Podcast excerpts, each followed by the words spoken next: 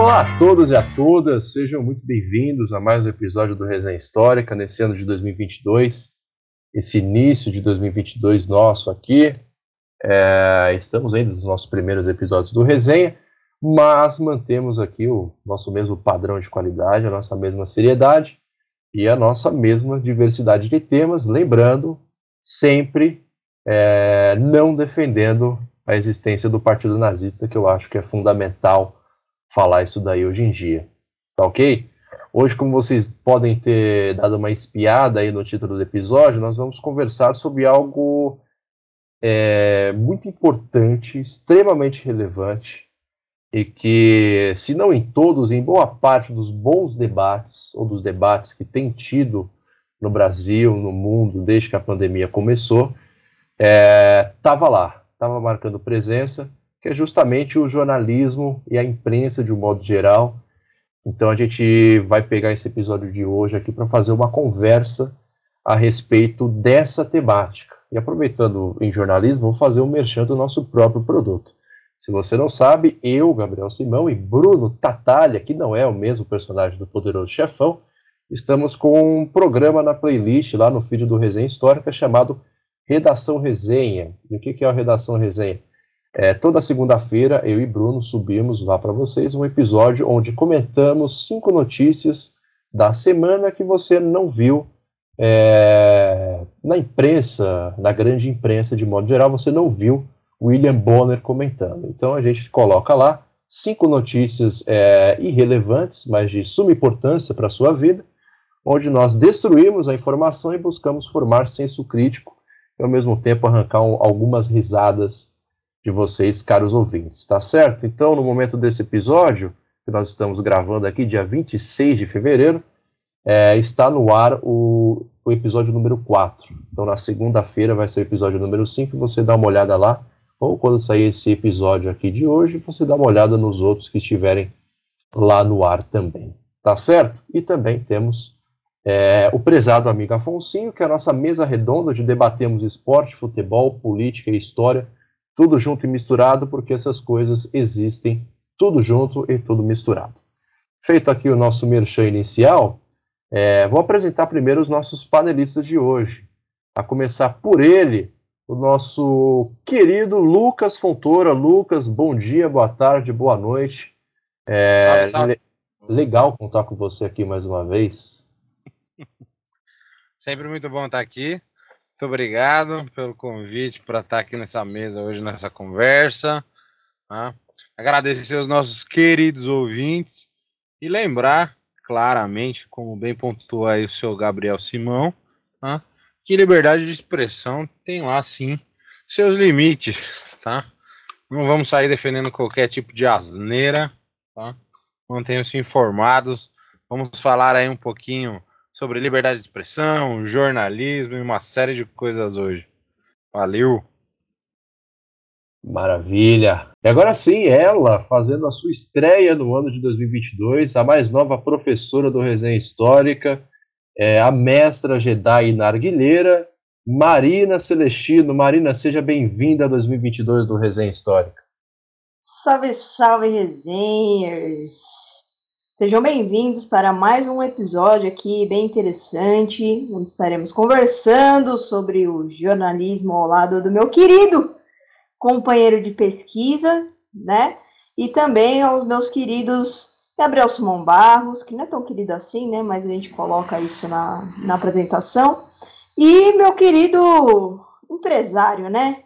Lucas Fontoura, conhecido como Lucas Fonte ou o homem do momento rage.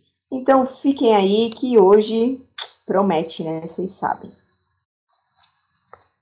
Lucas está investindo em Bitcoin e NFT agora também. Tá aproveitando essa moda do jogo. Não, pelo amor de Deus. Você já me dá vários apelidos horrorosos já. Não, não. Tudo tem um fundo, NFT também. Tudo tem um fundo de verdade. Lucas que tem um pôster de Adam Smith no mural que fica no quarto dele, viu? Ao eu lado. Não é, eu não sei o que, que é pior, né? Seria um pôster do Adam Smith, porque é um absurdo teórico, ou acreditar em NFT como forma de arte, Bitcoin como investimento. Falar, olha, você só arruma coisa ruim para mim. E dá um apelido decente, tipo a versão masculina da Marina, que agora a Marina é a versão feminina do Lucas, do trabalho, então acho que tá melhor. Ô, Lucas, você poderia falar que aquele quadrinho que o Gabriel tem atrás aí no, no quarto dele é de um colonizador, né? O Hernan Cortés. Todo mundo sabe que ele tem um pôster do Hernan Cortés aí atrás. Exatamente. Eu, eu a gente um sabe poster... que ele defende a dizimação do povo indígena. Oh, com certeza, eu sou um grande defensor do agronegócio. Eu sou o agroepop. Vocês que não se ligaram ainda. Eu sou o agroepop. Hernan Cortés e um pôster A4, 50 por 50 e uma moldura preta. Acho ruim, podem me cobrar depois. Não, brincadeira, não me cobra não, pelo amor de Deus. Tem um saco para isso. É, agora sim, as palhaçadas iniciais ditas, vamos agora ao que interessa, apresentar o nosso convidado que vai ajudar, vai esclarecer e vai conversar aqui com a gente mais uma vez, nosso querido amigo Walter Mesquita Barroso, Valtinho que é jornalista, cientista, pai, historiador, pesquisador, mestre, professor e, enfim. É, calmo. Não, eu tô fazendo uma lista de virtudes, você esculacha assim, pô. Não, fala que o Lucas é calvo, eu sou calvo. Não, não misture esse adjetivo pro Walter. Ele tá não, tá eu, eu já assumi, eu sou careca é, há muitos anos. Você que fica com essa história de que é calvo, sendo que a gente consegue ver o fundo da sua nuca pela sua testa. Ai, meu Deus. É, Valtinho que está acima do bem e do mal, ao lado de Milton Nascimento. Valtinho, boa noite, seja bem-vindo. E desculpa pela obrigado. bagunça desses cinco minutos. Imagina, tamo junto, obrigado. Vai ser um prazer essa conversa, vai ser muito bacana, vai ser bem legal. É um prazer estar com vocês aqui. É, Valtinho, para a gente começar aqui esse nosso papo, agora puxando um pouco para algo mais sério, Sim. É, eu queria fazer uma pergunta assim básica para mim, acredito para os nossos colegas da banca aqui, para os nossos ouvintes, que, enfim, às vezes parece óbvio, mas não é. Qual que é o ofício do jornalista?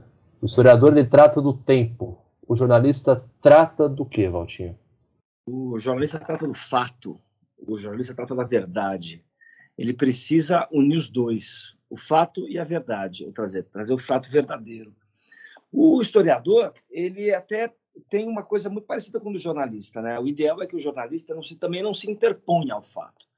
Eu não gosto muito daqueles jornalistas que gostam de virar notícia.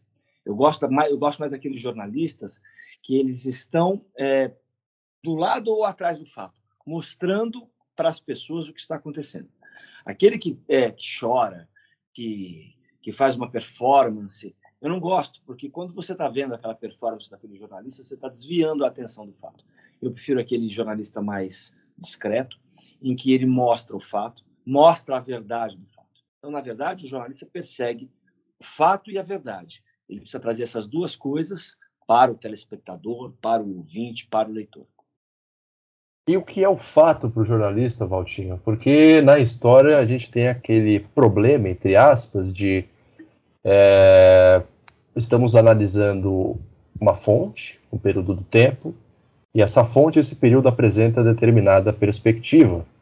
Só que o historiador sabe, e por dever ético e do ofício, ele tem que ir atrás de outras perspectivas ou de outras leituras sobre aquele fato para complementar a pesquisa dele, complementar a visão dele, complementar o senso crítico, a metodologia científica dele e aí sim produzir ou dissertar a sua narrativa em cima daquela documentação. É, como que o jornalista trata essa questão? É, o que é, é, fato e também o que é a verdade, né? Ah, Porque ah. já que a gente está nesse podcast de historiadores, né, a história ela tem um, não vou dizer a versão, mas um pouquinho de cuidado com afirmar o que é verdade, né? Como o Gabriel bem apontou, né? A gente trabalha com perspectiva, né? Coloca aí, Lucas, o que o seu ponto, por favor. Fazer um adendo aqui. A pergunta, na verdade, já que você vai falar toda essa complexidade do, do jornalismo, perguntar também, Valtinho, como é que é essa complexidade de trabalhar com a notícia no momento que ela está acontecendo, né? Porque a gente, enquanto historiador, a gente tem aí, em alguma medida, o benefício, né? De ter o tempo a nosso favor. Então a gente traz lá as pesquisas de trás para complementar aquilo que a gente está discutindo hoje no tempo presente, né? Mas de uma maneira muito mais tranquila. E o jornalista está ali no calor do momento, tendo que explicar, tendo que falar sobre o que está acontecendo. Queria que você falasse um pouco sobre essa dificuldade aí do jornalista de trabalhar a notícia enquanto ela está ocorrendo. Exatamente. Esse, é o, esse é, o, é o grande diferencial do jornalista para o historiador. O historiador ele trabalha algo que já foi, às vezes, muito tempo atrás. O, o, o, o jornalista não, o jornalista trabalha com o fato. E o que é o fato? Pode ser qualquer coisa, Marina, respondendo a sua pergunta também. É, o fato pode ser um buraco de rua que se abre, uma cratera que se abre na rua da sua casa. O fato pode ser a guerra da Ucrânia contra a, União, contra a Rússia. Então, na verdade, há vários tipos de fato, né? E em todos eles a gente tem que buscar a verdade. E aí você me pergunta o que é a verdade? A verdade é tentar mostrar o mais cru possível aquela situação, não é? E o que ela traz de, uh, de consequência para quem está próximo dela. Né? Então, é, o buraco de rua num jornalismo comunitário, talvez ele seja mais importante do que a crise Rússia-Ucrânia. Porque quando a gente faz um jornalismo comunitário, por exemplo, com jornais locais, na TV Globo, por exemplo, o SPTV, ou no, na Record, o Cidade Alerta, ou na Bandeirantes, o jornal local deles, e aquele buraco de rua, às vezes, ele precisa ser muito bem explorado. Por que, que aquele buraco abriu? Quem foi? Quem é, é, é, é a, a, concessionária que deixou abrir aquele buraco? É a Sabesp? É a Congás? Qual é o impacto do trânsito naquele buraco? É, os problemas de falta de gás ou de falta de água que estão trazendo para aquele bairro. Então, depende muito, na verdade, do jornalismo que você está fazendo. Se for um jornalismo comunitário, o buraco de rua se impõe. É um jornalismo internacional, é um jornalismo nacional. A guerra Rússia-Ucrânia é muito importante. Então, na verdade, o que é o fato? O fato é qualquer coisa. O fato é o factual, que aparece na gente, que aparece para a gente cobrir todos os dias. Eu não vou cobrir é, pautas frias. Até posso, mas como chefe de reportagem, eu vou precisar derrubar a pauta para poder factualizar o meu jornal, para poder deixar o meu jornal o mais quente possível. Então, por exemplo, a sua mãe está na sua casa e vê um fato que aconteceu na rua da casa dela. Ela vai querer saber o que aconteceu. E eu preciso noticiar aquilo. Ela precisa estar informada sobre aquele fato. Ah, mas é um fato local, da rua da casa da sua mãe. Para ela é importante. Então eu preciso estar ali para noticiar aquele fato. Assim como eu preciso também noticiar a guerra da Rússia com a Ucrânia. Então, o fato é tudo. Né? E o que é verdade? É o que a gente precisa trazer mais próximo daquilo. A verdade vai se compor de todas as versões. Eu preciso ouvir todo mundo para que você, que está em casa, tire uma conclusão. Eu não posso dar a conclusão. A verdade, eu vou trazer to, to, todos os lados, eu vou trazer para você e você vai tirar a sua conclusão. Eu não posso tirar a conclusão para você, porque se eu tirar a conclusão para você, aí eu estou interferindo no fato e aí deixa de ser verdade. É, eu vou fazer, eu vou fazer mais uma aqui, Marina, desculpa, eu vou ficar quieto pelos próximos 10 minutos, prometo. É, Valtinho, você falou da questão da verdade, e pela terceira vez seguida, eu vou fazer uma, uma aproximação daquilo que a gente domina, que é a história, né? Tá. É, na história, a gente tem aquela questão da metodologia, para hum. fazer a história como ciência e não só uma narrativa história comum. Isso tem que ser muito bem estruturado e muito bem seguido, uhum. de maneira rigorosa. É, qual é a metodologia do jornalismo para que tudo isso que você falou agora ocorra, é, mesmo com, enfim, com as dificuldades que aparecem no caminho, ocorra dentro de uma, de uma normalidade? A metodologia básica é você ouvir todo mundo, é você não deixar nenhuma ponta solta. Então, se eu vou fazer uma matéria é, sobre. Eu falo do buraco de rua, porque o buraco de rua, a gente tem um buraco de rua no jornalismo como a coisa mais básica que a gente faz. Então, por isso que qualquer jornalista que você for falar, ele diz, ah, o buraco de rua. O buraco de rua é meio que um manta para a gente. Então, se eu vou é, fazer uma matéria sobre um buraco, uma cratera que apareceu na marginal, eu, a nossa metodologia é ouvir todos os envolvidos. Se eu deixar alguma ponta solta, eu vou estar, estar trazendo uma matéria que não é abrangente. Então, eu preciso ouvir a concessionária, eu preciso ouvir os trabalhadores que estavam lá, eu preciso ouvir o poder público, eu preciso trazer um quadro completo de todas as pessoas, de todos os órgãos, de todas as entidades que estão envolvidas naquele fato. Essa é a nossa metodologia. Né? Então, é uma metodologia prática, na verdade, não é uma metodologia mais teórica, como o historiador faz, que vai consultar teóricos e vai tentar perguntar para as fontes à luz do que aqueles teóricos nos ensinaram. A metodologia do jornalismo ela é diferente, ela é prática, ela é estanque. Eu vou, eu, quando eu peço para um repórter ir para a rua, eu espero que ele ouça todos os lados. Né? Agora, ouvir todos os lados não quer dizer entrevistar todos os lados. Eu posso entrevistar as pessoas e alguns eu posso é, pegar uma nota, eu posso colocar no texto a posição de, de uma outra entidade, mas a metodologia básica do jornalismo é ouvir todos os lados envolvidos, para que a gente possa dar todas as versões, para que a pessoa que estiver em casa ela possa tirar suas conclusões. Eu não quero concluir nada, eu quero mostrar o que está acontecendo. Então, esse que é o ponto, né, Valtinho? Tipo, essa questão de você apresentar os, os fatos e não dar a conclusão, a dúvida fica de que a forma que é feita essa transmissão, a forma que é comunicada isso à população, não é uma forma de induzir a conclusão por conta da subjetividade de quem está produzindo a informação? É, é. Mas se eu também trouxer para você uma conclusão pronta, você vai me dizer, você está me, é, você tá me influenciando. Aquilo que você viu pode não ser aquilo que eu acho. Então, entre as duas coisas, o melhor é que você tire a conclusão. Porque se eu disser assim para você, a culpa do buraco é da Sabesp, pode não ser da Sabesp. Pode ter sido uma outra situação que aquele buraco apareceu. Então, na verdade, o ideal é você trazer tu, é, é você dar os elementos para que as pessoas possam refletir. Essa é a história do jornalismo.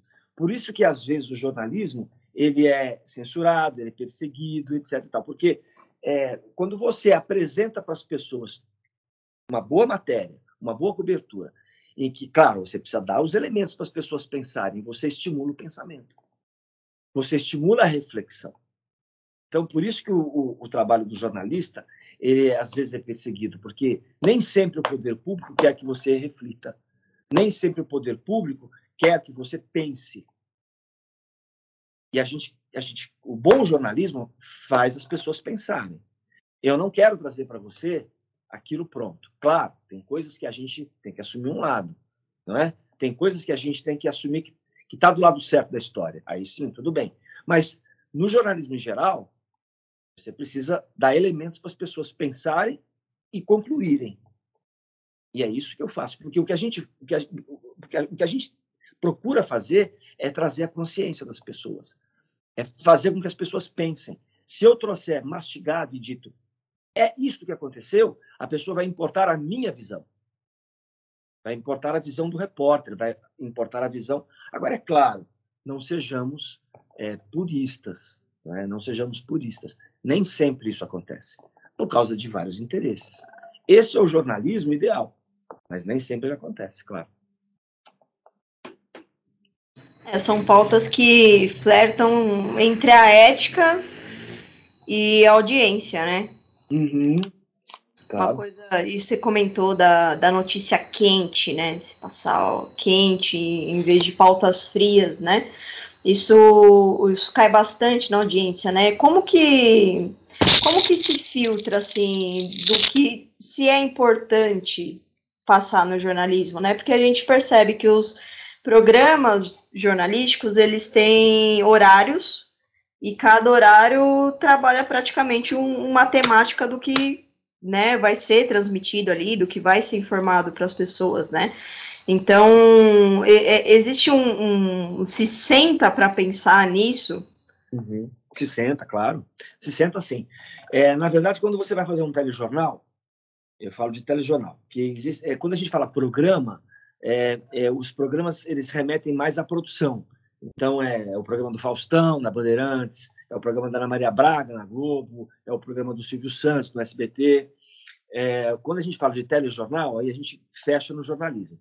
Então, quando a gente faz um telejornal, a gente faz basicamente duas reuniões.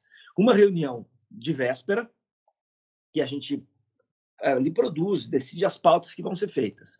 E uma reunião no dia, antes do jornal ir ao ar, para a gente ver o que é que está acontecendo de factual, que a gente fala, chama de factual. O que está acontecendo de factual no dia, que impõe aquele jornal, que, que vai se impor naquele jornal, e que eu, por exemplo, tenho que derrubar aquelas pautas pensadas no dia anterior. Então, todos os jornais, sejam da TV Globo, da TV Bandeirantes, da Record, enfim, das emissoras, eles têm basicamente duas reuniões diárias. Quer dizer, duas reuniões. Uma é muito antes dele ir ao ar, às vezes no dia anterior, em que se, são elaboradas as pautas.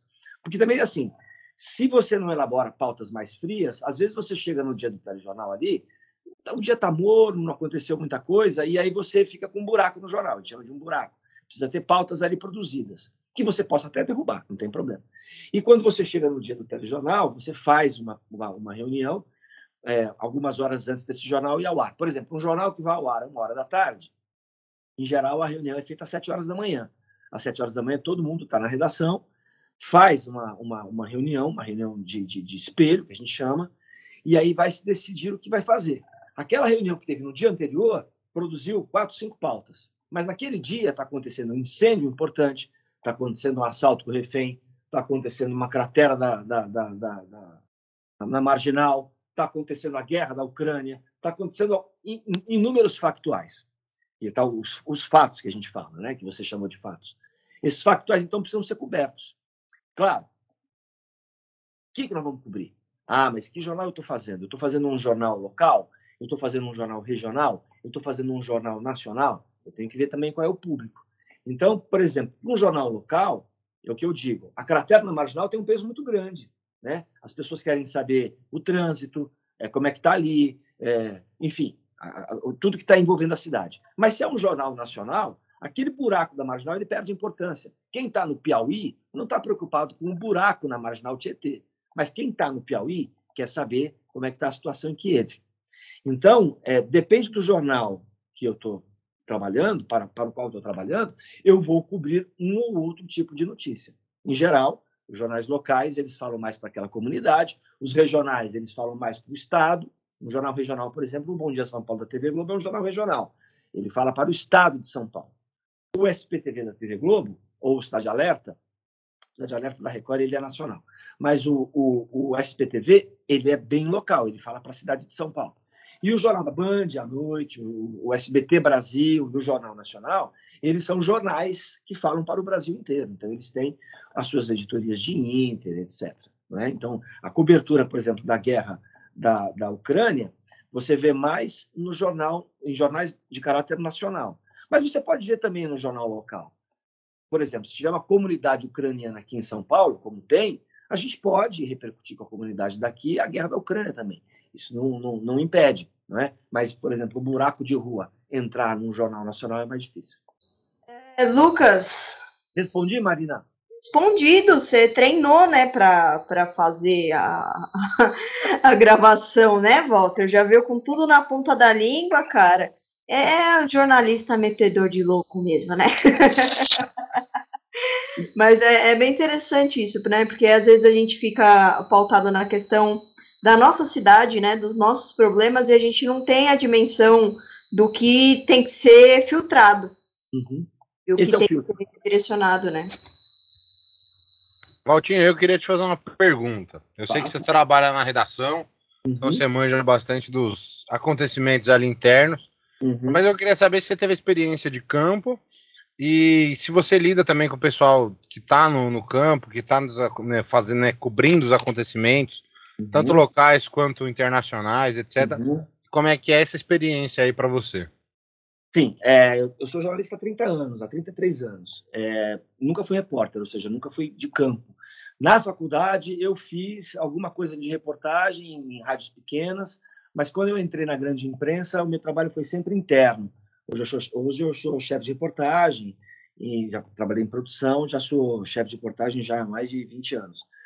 É, sim, eu trabalho diretamente com as pessoas que vão para a rua, eu trabalho diretamente com os repórteres. É, o nosso trabalho é coordenar o trabalho deles na rua, é, é, é dizer o que cada um vai fazer. Né? Então, por exemplo, chega um repórter na redação, ele está com aquela pauta que foi previamente agendada no dia anterior, eu digo para ele: ah, não, você não vai fazer isso, eu mudei, estou mudando, estou derrubando essa pauta, você vai fazer outro negócio é, que está mais quente agora. Nós temos que factualizar o jornal. Porque na redação, é, em qualquer redação isso, né? na TV Globo, na TV Bandeirantes, no SBT, você tem meio que dois uh, setores. Você tem o setor da produção, que antigamente a gente chamava de pauta, e o setor da chefia de reportagem, que é o meu setor. Então, aquelas, aquelas pautas feitas no dia anterior, elas são feitas pela produção. A produção se reúne e passa o dia inteiro fazendo pautas para o dia seguinte. A chefia de reportagem é diferente, ela chega no dia e vai trabalhar para o dia. Então, ela é que checa o que está acontecendo. E ela é que derruba, então, aquelas pautas mais frias que foram feitas pela produção. Então, esse trabalho de derrubar as pautas eh, do dia anterior e factualizar o jornal e mandar os repórteres fazerem as pautas do dia é o meu trabalho. Então, eu trabalho diretamente com eles, falo com eles todo, toda hora, falo com eles todo momento. E a gente produz também matérias fora do Brasil. Por exemplo, nessa guerra da Ucrânia, a gente produziu algumas matérias que entraram em alguns jornais. É... E é bem interessante, porque a gente vai, vai cobrindo a cidade, né? a gente vai mostrando para as pessoas o que está acontecendo. Sou eu de volta aqui, Valtinho. Diga. É, você foi respondendo o pessoal, fui anotando algumas coisas aqui por não esquecer. Tá. E espero que dê tempo para a gente conversar sobre todas elas. Uhum.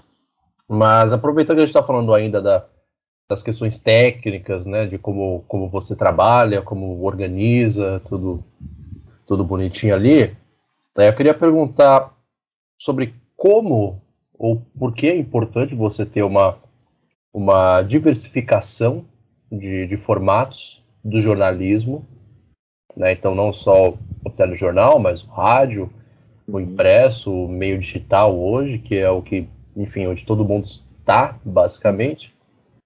E é, como que como que essa questão da aceleração do tempo, e quando eu falo aceleração do tempo, eu falo dessa, dessa era globalizada, onde uma coisa acontece, cinco minutos depois a gente sabe, como que isso mudou a profissão, como que isso mudou para você? Porque não, não tô te chamando de velho, Não, mas, mas, mas quando você começou, o jornalismo era feito de uma outra forma, era uma Ah, outra forma de pensar tudo isso. velho. Aí eu tá tenho essa curiosidade, tenho essa tá curiosidade de falando- saber. é, O que você está falando é muito importante. O que você está falando é muito, é muito real para gente, na verdade. É, porque assim, pra, você deve sentir, deve ter sentido isso na pele, porque hoje em dia vocês têm que competir com um fofoqueiro, um blogueiro de Twitter e Instagram claro. para dar o furo de reportagem, para dar a notícia. Né? Então, queria saber como, como que vocês lidam com essas concorrências de mercado causadas pela globalização. Então, isso aí está presente na gente, cada vez mais presente, né? A gente, e a gente tem que lidar com, com tranquilidade, mas com rapidez, né? Porque o telejornal, como você falou, há 30 anos, era feito de um jeito, hoje ele é feito de outro.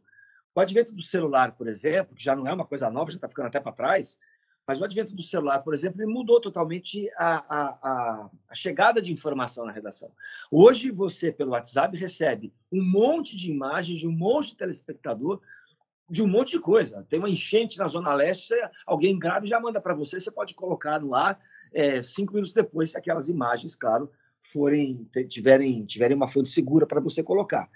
Isso também é um problema, porque é, é tão instantâneo o negócio que você tem que filtrar também com muita tranquilidade, com, muita, é, com muito critério, para não colocar no ar um fake news, né? Porque o negócio é tão rápido que às vezes você recebe algumas imagens que não podem ser colocadas no ar, que aquilo não foi de agora, aquilo já foi de algum tempo atrás. E eu já vi casos de imagens entrarem no ar e o repórter afirmar que ah, é isso mesmo, pode colocar, e depois a gente vai ver, e aquilo tinha sido feito há uma, duas semanas atrás. Então, é, é, é um perigo, a gente vive sempre no fio da navalha. Se der tempo, e se vocês quiserem, eu conto para vocês um caos é, do meu começo de profissão, de uma apuração que eu fiz. é, em- Conta pra nós, Valtinho. em 94, totalmente diferente do que a gente faz hoje. Não tinha nada a ver, mas porque naquele tempo não tinha os recursos que a gente tem hoje. Se vocês quiserem, eu conto. Não, já pode Ah, começar a favor. falar, já que a gente então gosta falar, da Eu vou fofoca. falar, eu vou falar rápido. Em 94, eu trabalhava no SBT, na redação do SBT Brasil, lá com o Boris Casoy, o, o âncora. E a gente e foi a época da prisão de um cara chamado PC Farias, que talvez muitos de vocês não, não conheçam, mas ele era o operador do, do presidente Collor, o caixa de campanha do presidente Collor. O presidente Collor foi, foi, sofreu impeachment em 92, e o PC Farias é, que depois ele até foi morto, foi assassinado lá em Maceió, o PC Farias estava sendo procurado pela justiça brasileira, é, porque ele fez o caixa 2 e tal. E ele foi encontrado, ele foi encontrado depois de muito tempo, uns seis, sete meses que ele, se eu não me engano, que a justiça brasileira estava procurando ele, ele foi encontrado e foi preso em, na Tailândia, em Bangkok. E para lá foram os, os, as, as, emissoras de TV, mandaram seus repórteres para lá para poder fazer a vinda do PC para São Paulo preso. E tinha um repórter no, no SBT, muito querido, ele já não está mais é, atuando na profissão ali do dia a dia, eu cito o nome dele, que é uma honra ter trabalhado com o Tunico Ferreira. E o Tunico era repórter do SBT na época, e ele foi para Bangkok. Só que quando ele chegou em Bangkok, ele, ele tinha trabalhado com uma equipe lá, é, lá em Bangkok, ele não pôde entrar no avião com aquela equipe daquela produtora porque o contrato não permitia, a produtora não podia vir, uma, uma, era uma produtora local e não podia mandar eles para o Brasil. O Tonico Ferreira, o que, que ele fez? Ele foi até o aeroporto, na hora do avião do PC sair, e comprou uma pequena câmera para poder gravar, uma câmera em VHS, que não sei nem se vocês sabem o que é também. Só que quando ele, na hora dele entrar. Não, o VHS é da minha época ainda. É eu peguei, então, eu peguei os anos 90. Então, as, beleza. As minhas primeiras formaturas são todas em VHS. Então, Luquinha, ela, aquela câmera VHS com uma fita um pouquinho menor. é aquela, mini, aquela mini VHS que você é, colocava um adaptador, né? Exatamente. E aí o que acontece? O, ele, na hora que ele foi entrar no avião, ele falou: Olha, eu estou entrando no avião com a câmera VHS, só que eu estou sem bateria e eu não vou conseguir gravar, porque eu comprei a câmera aqui no aeroporto, mas as baterias vieram descarregadas. E entrou no avião. E foi aquela correria na redação porque as outras emissoras, na época, a TV Globo, a TV Manchete, é, a TV Bandeirantes, estavam com equipes, com as suas equipes dentro do avião. E a gente do SBT ia acabar perdendo toda a gravação lá dentro. A nossa chefe de redação acabou ligando para a TV Manchete, e eu também trabalhava na Manchete na época, eu tinha dois empregos, e falou lá com o chefe da Manchete no Rio de Janeiro, e o chefe da Manchete falou, não, não tem problema não, avisa o Tonico lá, que ele pode pegar a equipe da Manchete e gravar as entrevistas, e aí vocês pegam uma fita lá com ele. Só que tinha um problema, o avião tinha decolado. E como é que você ia fazer para conversar com o Tonico Ferreira dentro de um avião, é, vindo para São Paulo, que tinha decolado de Bangkok? E aí pediram para que eu fizesse isso. Olha, você tem que encontrar o Tonico Ferreira dentro do avião e você tem que falar com ele. Ó, isso seria muito mais fácil hoje. Os aviões já têm, é, já têm Wi-Fi, se Sim. tivesse o WhatsApp, Muito mais simples, né, o WhatsApp e mandava uma mensagem para ele. Só que naquela época não existia nem celular. E qual foi o meu trabalho? O meu trabalho foi de tentar avisar o Tunico Ferreira dentro do avião, já no ar, que ele podia pegar os cinegrafistas da TV Manchete, que estava no mesmo voo que ele, e pedir para gravar com ele as imagens e as sonoras, as entrevistas ali. E aí eu comecei a ver a rota que o avião ia fazer, comecei a fazer um trabalho hercúleo. E aí eu vi que o avião ia passar por cima, em determinado momento, é, de Moçambique. E aí eu acabei é, abri a lista telefônica é, de Moçambique, porque eu liguei lá em Moçambique, falei no assistência internacional, eles me passaram o telefone do aeroporto. Me passaram, na verdade, o telefone errado, porque eu caí numa casa de uma pessoa que me passou o telefone certo. E aí eu liguei no aeroporto, consegui falar na torre, e quando consegui falar na torre, eu perguntei: vocês vão falar com o voo tal da Varg, que está vindo de Bangkok? Aí eles falaram assim: vamos, ele vai entrar no espaço de, de Moçambique por volta da meia-noite, horário local. Aqui no Brasil eram, eram duas horas da tarde quando eu consegui falar com, com, o avião, com a torre. Eu falei: por favor, você, é você que vai estar tá aí na torre? Ele falou: você, eu sim. Eu falei: você pode dar, um, por favor, um recado para o piloto da Varig, avisar, por favor, para o repórter do SBT, Tunico Ferreira, que ele pode usar a equipe da TV Manchete? Ele falou, eu vou anotar aqui, se eu conseguir falar com o piloto. Passou, eu fui embora do SBT, terminou meu horário de trabalho. Quando foi dia seguinte, eu, eu cheguei para trabalhar no SBT e tinha lá uma caixa de bombom em cima do meu, do meu da minha mesa ali. Eu não entendi o que era, aí as pessoas vieram me agradecer, porque por volta de meia-noite, o Tonico tinha chegado e narrou isso. Por volta de meia-noite, o piloto levantou e disse assim: Por favor, o repórter Tonico Ferreira. Ele levantou e disse: Você conhece um rapaz chamado Valtinho? Ele falou: Conheço, trabalha comigo no SBT. Ele falou: Então, ele falou para o senhor pegar a câmera da TV Manchete e gravar a entrevista que o senhor precisa aqui dentro do avião. Ele foi saber isso quase 12 horas depois que eu comecei a fazer a apuração. Então, para vocês terem uma ideia, quer dizer, deu certo a apuração, Mas. Você teve que falar com o cara da torre de comando. Que falou com o piloto e o piloto falar avisou piloto. pro Nico. Hoje em dia você imagina a dificuldade, né? Então, dá para dá pra imaginar a diferença da pergunta que o Gabriel. Eu acho que é, essa história exemplifica bem o que o Gabriel me perguntou. Não, hoje em dia você faz um tweet ou manda um zap e, e o repórter vê ali, tem 30 internet no avião. Ele vai ver o negócio. Ah, independente de você esteja.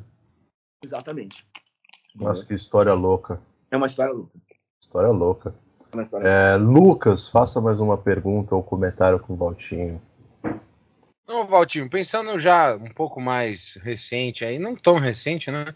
Hum. É, eu queria saber como é que fica, por exemplo, algumas questões, né? A gente tem é, os plantões ao vivo aí de notícias internacionais e tudo mais. E eu lembro que depois dos anos 2000, né, principalmente depois da, da queda lá das Torres Gêmeas, teve uma dificuldade muito grande para os jornalistas acerca de, de voos, etc., essas coisas todas. É, queria saber como é que impacta, na verdade, essa, essa, como é que funciona essa diplomacia toda nesses momentos aí tensos de, de conflito, de cobrir uma notícia internacional. Pergunto porque assim, né? Fora o fato de que existem várias notícias aí em, situações complexas. Eu imagino que você deva ter aí uma, um conhecimento de uma galera né, que trabalhou com você nesse sentido, justamente porque assim, a, a gente tem um professor lá na PUC, não sei se você chegou a conhecer, o José Arbex Jr. Uhum. Fica aqui o meu abraço pro, pro Uhum. Arbex, que é um grande jornalista jornalista, grande jornalista. maravilhoso e um querido. Faz muito tempo já que eu não encontro por conta da pandemia. Eu acho que está nas E- relações internacionais, não está? Ou está no jornalismo? Tá, ele dá aula, ele dá aula tanto no, no jornalismo como no, no RI pro pessoal. É, é. E, e ele chegou a cobrir uma série de acontecimentos importantes. E ele narra justamente essas dificuldades, né? O Arbex cobriu a, a queda do muro de Berlim, entrevistou o Gorbachev, Uhum. foi pra China, foi pra Rússia, foi pra tudo quanto é canto.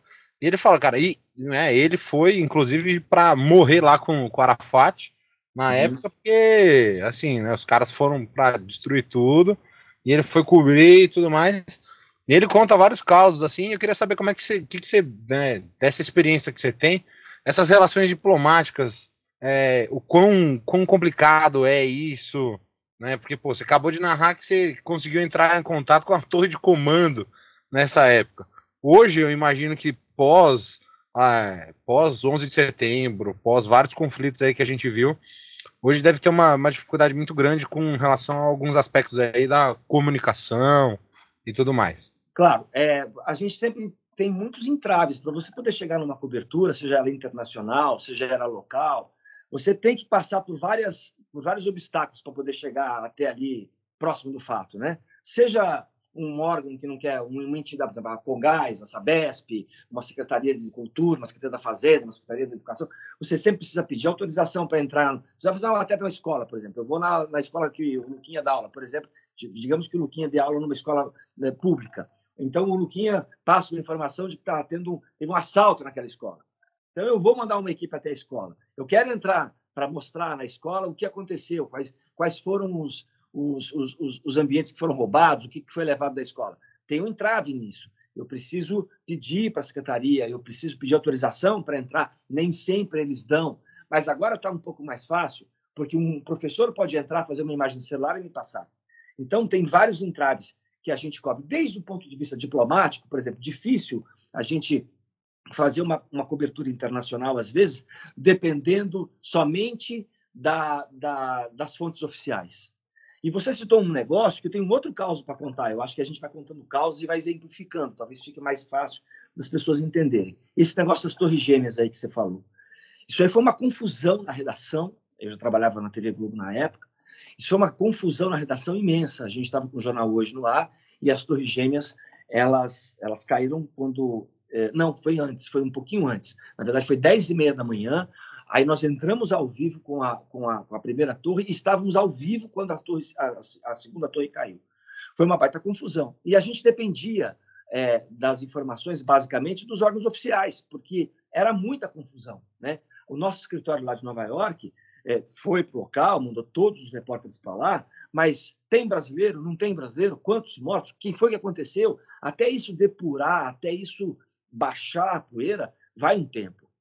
E, por exemplo, esse caso foi interessante porque até, três, até dois dias depois da, do advento das Torres Gêmeas, não se sabia se brasileiro tinha morrido lá. E, e quem, quem acabou descobrindo que tinha brasileiro lá e que tinha morrido, acabei sendo eu também. Porque eu, eu fiz uma apuração bem interessante, porque eu estava almoçando com uma amiga minha no refeitório e ela disse, dois dias depois, foi no dia 13 de setembro, falou, nossa, tem uma amiga minha que está super preocupada com o filho. Eu falei, por quê? Ah, porque trabalhava lá nas Torres Gêmeas e tá, até agora ela não, não manteve contato com a mãe. Eu falei, nossa, mas faz dois dias? Sim, é, mas ele ia viajar para o Havaí também, ele não ligou, mas, ele, mas trabalhava lá, trabalhava. Você não quer me dar o telefone dela? Ela falou, eu dou. Aí ela me deu o telefone dessa senhora. E essa senhora morava aqui na Alameda Casa Branca. Aí naquele dia, naquela tarde do dia 13, eu não consegui falar com ela. O telefone não atendeu. E eu fiquei com o telefone dela guardado. Aí no dia seguinte, dia 14, eu liguei bem cedo na casa dela. E ela aí ela atendeu. Ela, ela continuava preocupada com o filho dela, que não tinha mantido contato. E eu perguntei se ela queria dar uma entrevista para a gente, não dizendo que, tinham sido, que era um brasileiro que tinha morrido, mas havia famílias brasileiras preocupadas com brasileiros que não tinham dado notícia. É outra coisa, não vou cravar que ele é, tinha morrido porque não tinha confirmação oficial. Ela não quis dar entrevista, não, mas me deu uma foto dele. Mas me disse assim, antes de ligar o telefone: liga para Anne-Marie. Falei, quem é Anne-Marie? Ela falou: ah, ela mora aqui no Itaim. A irmã dela trabalha com meu filho, também não, não, não ligou e também está tá preocupada com a, com, a, com a falta.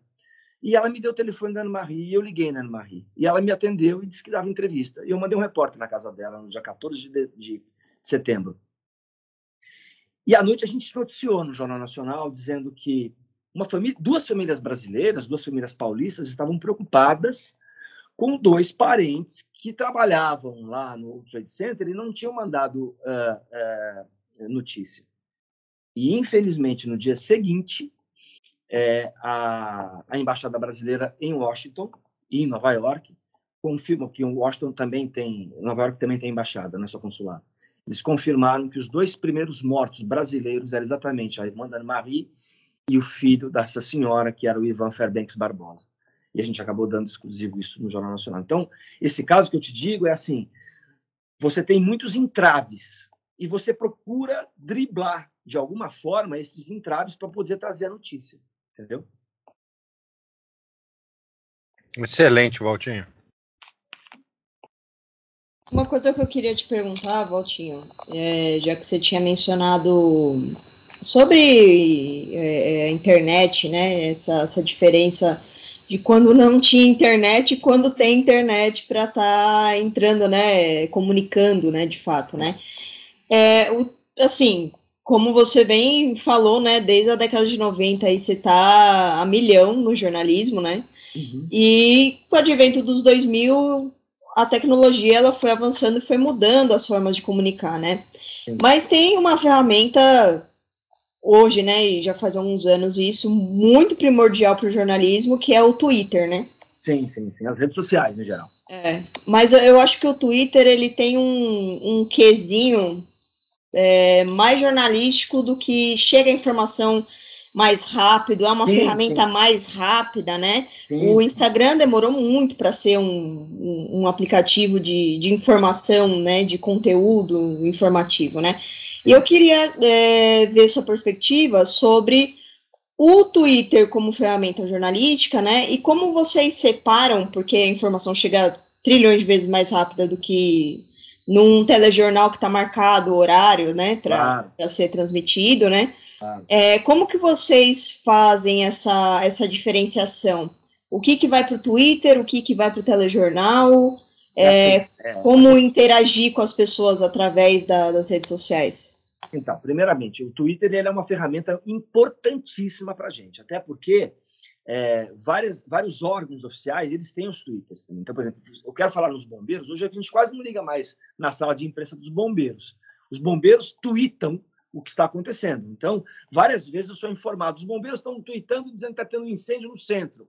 Os bombeiros estão tweetando dizendo que está tendo isso não sei aonde. Então, o Twitter ele passou a ser, como você bem falou, e acertadamente, uma ferramenta muito rápida de informação. Agora, claro, e nós, claro, também usamos o Twitter para passar as nossas informações. Então, é uma troca, é uma via de mão dupla.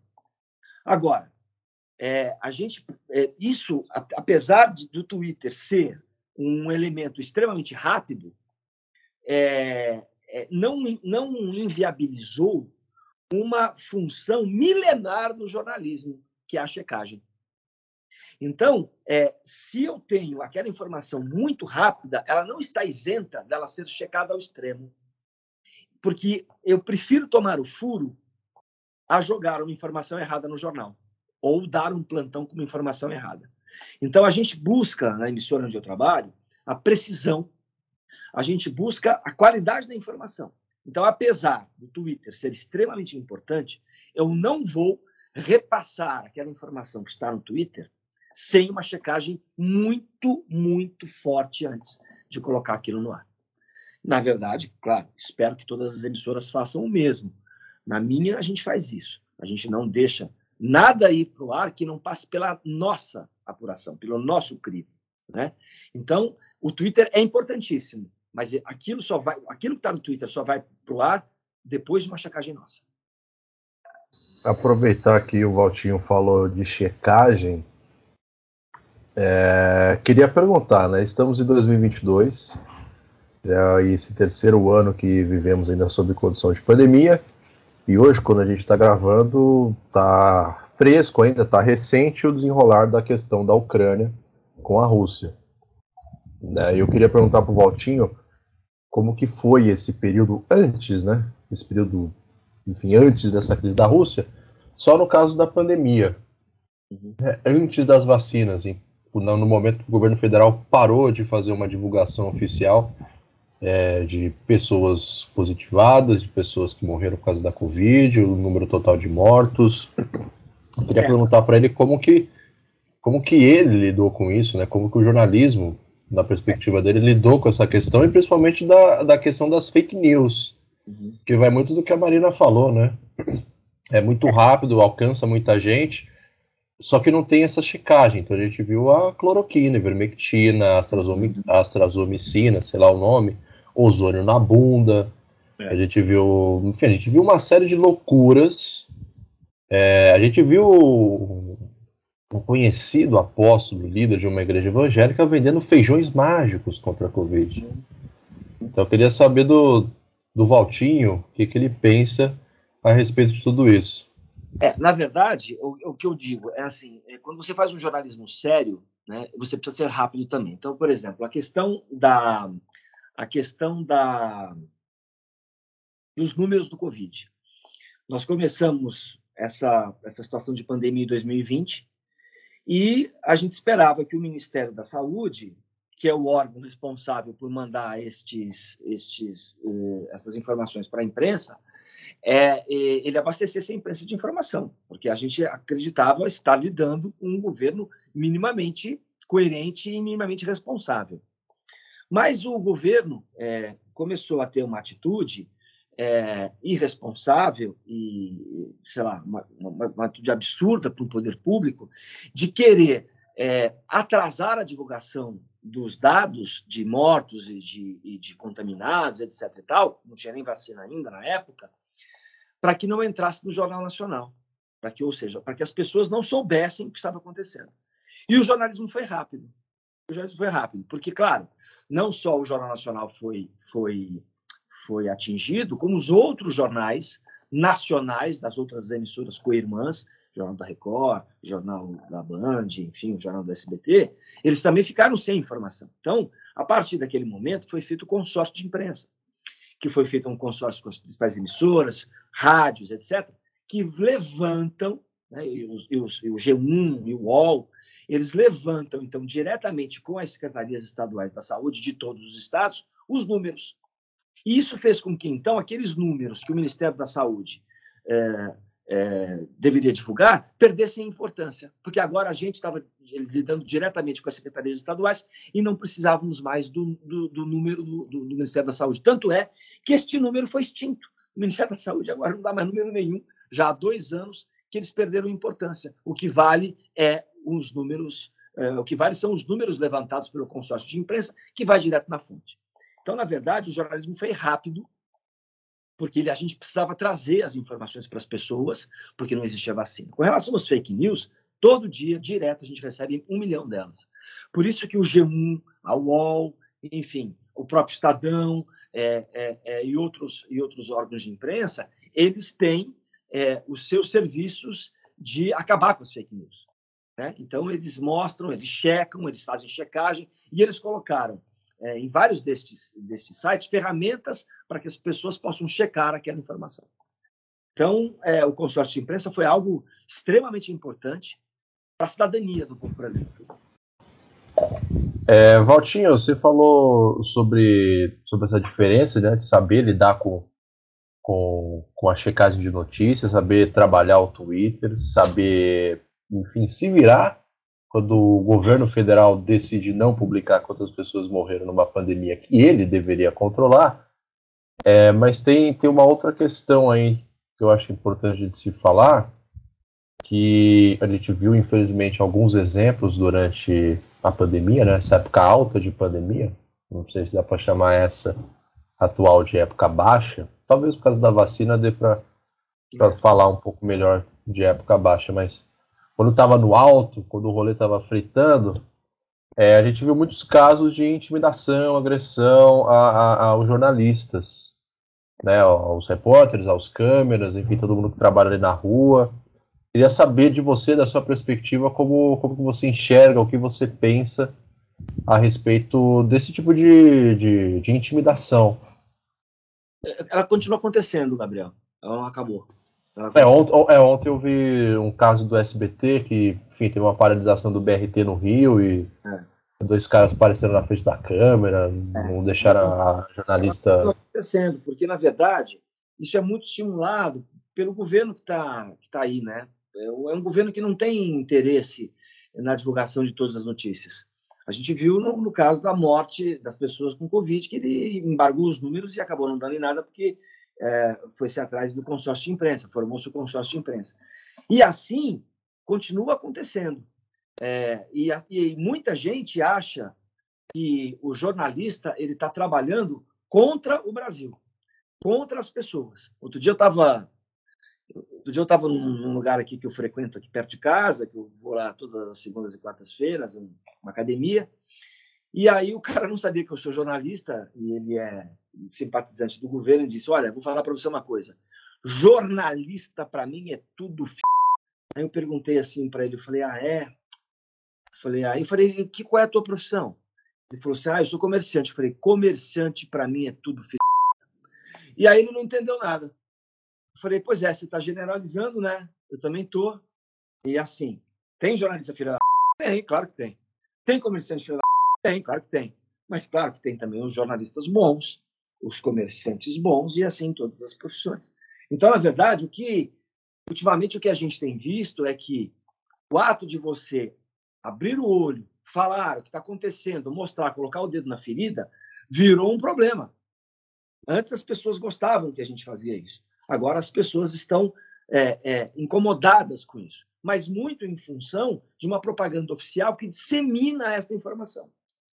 Que dissemina essa informação. Então, dissemina a informação que os jornalistas passam informação errada. Tem jornalista que passam informação errada? Tem, claro. Tem a imprensa marrom, que a gente chama? Tem, óbvio que tem imprensa marrom. A gente sabe até onde elas estão.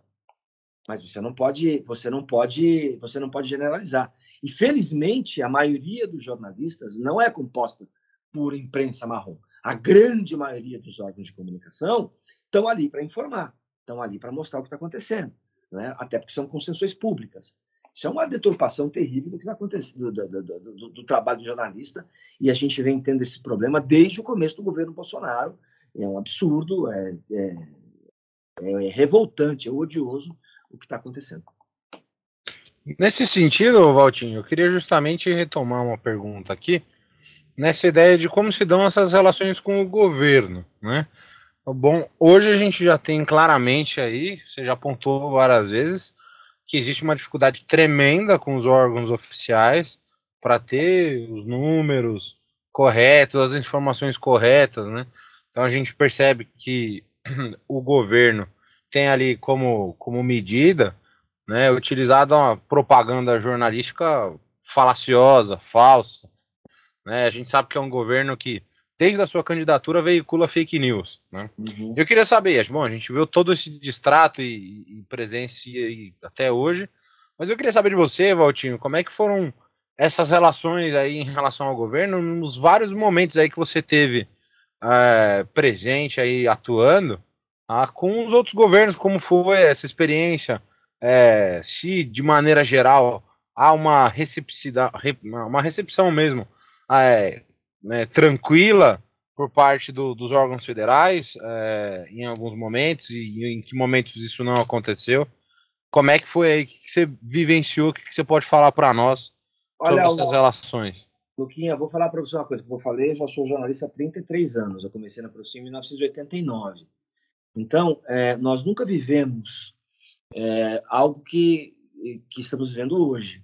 Todos os governos, eu posso falar dos governos federais, por exemplo, governo do Fernando Henrique Cardoso, o primeiro e o segundo, o governo, antes até o governo do Itamar Franco, é, que, que, que, que, entrou logo depois do impeachment do Collor, depois os dois governos do FHC, depois os dois governos Lula, depois os dois governos da Dilma, e até o governo Temer, não tem comparação do que está acontecendo hoje. Não existe comparação com o que está acontecendo hoje. Nós estamos vivendo as trevas do jornalismo, né? porque o que se produz ali, é, não, por exemplo, é inimaginável pensar nos governos anteriores, e claro, eu estou falando de uma forma completamente de coração aberto. Aqui não vai nenhuma ideologia, se eu sou petista, se eu sou PSDBista, se eu sou esquerdista, se eu sou de centro. Eu não tô... Nenhum desses governos havia um gabinete do ódio, que todos sabemos que existe, e que é um, um, um divulgador de, de notícias falsas, de fake news. Né? E que esse gabinete do ódio já foi provado, está dentro do Palácio do Planalto. Não existe comparação com os governos eh, anteriores. É, podíamos ter algum problema com o PSDB, pontual, com o PT. Claro, você sempre vai ter problemas, porque assim, é, a gente faz matérias, o jornalista, o, o, o jornalismo ele deve incomodar, ele está ali para incomodar. Então, ele tem que incomodar, senão ele não tem a função dele. Porque se eu não incomodar, eu sou assessor de imprensa. Eu passo para o outro lado do balcão. E não estou aqui é, é, é, fazendo nenhuma crítica aos companheiros jornalistas que são assessores de imprensa, não é isso. É porque a função, a natureza é diferente. O assessor de imprensa ele vai divulgar coisas do governo, vai divulgar coisas dos seus clientes. Cabe a mim, que estou aqui na rádio, no jornal, na TV, aceitar aquilo ou não aceitar, fazer aquela matéria ou não fazer, ou perguntar para ele, etc. Então a gente vai fazendo essa troca. Né? Então, é óbvio que a gente fazia matérias no governo Lula, fazia matérias no governo PSDB, que incomodavam, eles respondiam, às vezes demoravam para responder, mas dentro da normalidade, dentro do, do espectro democrático. Né? O que está acontecendo hoje no Brasil está fora do espectro, do prisma democrático. Não existe comparação. Não dá para comparar. Então, fica difícil. Não, nunca vi. Respondendo à tua questão, com duas. Uma frase muito rápida. Não, nunca vi isto. É, é muito difícil. Lamentavelmente, nunca vi. Já que você tocou, né? Hã? Já que você tocou nesse assunto, Walter, uma pergunta rápida e fria. Jornalismo faz política? Faz, claro. Óbvio que faz. Faz. Até porque é, é o que eu falei no começo do, da, da, do papo que a gente está batendo aqui. É, tudo é política. O, jo, o jornalismo ele é feito por empresas particulares. Essas empresas têm interesses políticos. Então, se eu disser para você que não, eu vou divulgar o que eu quero, o que eu acho que tem que ser, é mentira. Não existe isso. Existe, claro, interesses empresariais que vão se coadunar com os interesses jornalísticos. Agora, quando você passa do ponto que você só quer que os seus interesses empresariais uh, uh, uh, sejam noticiados, então você mata o jornalismo. Agora, claro que faz política. É claro que faz política. É, é, é que nem a história. Por que aquele documento foi guardado? Tem uma intencionalidade aquele documento está guardado. Por que não foi guardado um outro? No jornalismo é mais ou menos a mesma coisa. Estou noticiando isso. Por que, que eu estou noticiando? Ah, tem um motivo. Tem um motivo jornalístico? Tem. Tem motivo. Mas também tem motivos políticos. Nós não vamos ser aqui é, polícias assim, não, que não pode. Eu vou publicar. Isso é muito lindo nas faculdades de jornalismo. muito lindo essa. Eu vou publicar o que eu quiser, eu vou falar o que eu quiser. Não, não é assim. As empresas são empresas particulares, são empresas privadas que têm seus interesses políticos. Agora, deve haver uma linha tênue entre isto e o jornalismo. Quando esta, este interesse político ele ultrapassa o jornalismo, ele cobre o jornalismo, então você para de fazer jornalismo. Aí você não tem mais jornalismo. Aí você tem o quê? Você tem assessoria de imprensa. E aí você faz um outro tipo de coisa. E aí você e, e aí isso é muito condenável, porque você utiliza o canal do jornalismo, o canal daquele telejornal, por exemplo, para fazer propaganda para alguém. Aí é completamente condenável. Aí você ultrapassou a linha e você infringiu, você, você, você infringiu qualquer, qualquer regra ali. Você desobedeceu o sinal vermelho. Aí, e nós sabemos que existe. Nós sabemos que vários órgãos de comunicação nesse momento estão fazendo algo muito parecido. Não, e assim, eu acho que entra até um pouco. Eu acho ultrapassado ter um programa chamado, se eu não me engano, é A Hora do Brasil, né? Que passa na rádio. Uhum. Que aí são várias notícias sobre ações do governo federal, né? É, ele vem aí se prolongando aí de uma temática de ditadura, né? Uhum. Ou talvez até um pouquinho mais para trás. É mais para trás. Né? É, mais para trás, né? E, cara, é... isso, isso é ultrapassado ou realmente é muito válido no, no fazer política do condenável? Eu vou falar para você uma coisa. É, a hora do Brasil, você está se referindo, que passava sempre às sete horas da noite, isso era um saco quando eu era adolescente, porque eu estava gravando minhas músicas na rádio Antena 1 e parava às sete horas da noite para começar a, a, a, hora, a voz do Brasil. E aí você parava de gravar as músicas, você ficava etc e tal, as rádios. Com o tempo, as rádios deixaram de, de, de veicular e veiculam em outro horário, veiculam de madrugada, etc. Eu vou falar para você uma coisa. É, apesar de, de ser um instrumento que a ditadura usou muito, eu vou falar para você uma coisa, Mar. Ao longo do tempo, e depois do que nós estamos vivendo neste governo, eu comecei a relativizar as coisas. Eu nem acho a hora do Brasil mais tão asquerosa assim. Porque, na verdade, é o canal que o, que o governo tem para noticiar as suas impressões. Então, eu acho justo. Acabei achando justo aqui. Então, é, é, era chato na época? Era, mas assim, eu vi tantas coisas piores de quatro anos para cá que às vezes eu tenho saudade de ouvir a Hora do Brasil, porque aquilo era tão pueril, era tão singelo, era tão, assim, modo de dizer, né? Então, assim, ele, a, a, a, o, o, Ministério das Comunicações tem a, tem a empresa de comunicação, a EBC, é um canal dele. É um canal dele. Tá bom, dá traço, não dá audiência nenhuma, mas ele joga lá a programação que ele quer. Ah, poxa, mas é uma concessão pública, não devia jogar. Tá bom, tudo bem, mas sejamos pragmáticos. Ele usa aquele canal para veicular as suas ideologias, o que ele fez, as suas ações. Você quer ver ou não, tudo bem. Eu acho muito mais grave o que acontece hoje quando emissoras comerciais, que são concessões públicas, concessões públicas, divulgam inclusive fake news e deixam de divulgar informação para o governo. Eu acho muito mais grave. Eu tenho uma pergunta nesse sentido, Valtinho. É, você bem pontuou aqui várias vezes né, o fato de que essas concessões, apesar de públicas, elas defendem o interesse claramente de empresas privadas como as emissoras. Todas elas têm ali a sua pauta, é, a, a, quem responder, né, aos seus patrocinadores, a quem de fato paga aquilo também, né? Tá. E aí tem um, eu, eu tenho uma questão, né? Eu acho assim, por exemplo, a, a hora do Brasil é extremamente complicado porque defendia uma série de, de ideologias e tudo mais, mas eu tenho um aspecto importante que eu acho que seria necessário, e aí eu queria saber a sua opinião, o que foi feito, por exemplo, na, na Argentina no, no governo da Cristina Kirchner, tá?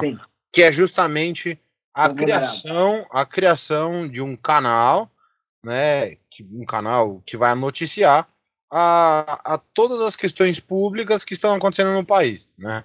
Independente do, do viés político, claramente a gente sabe que, né, a, os projetos, as medidas que são aprovadas, elas são aprovadas porque elas defendem, obviamente, uma ideologia política daquele grupo que está hoje no poder. Né?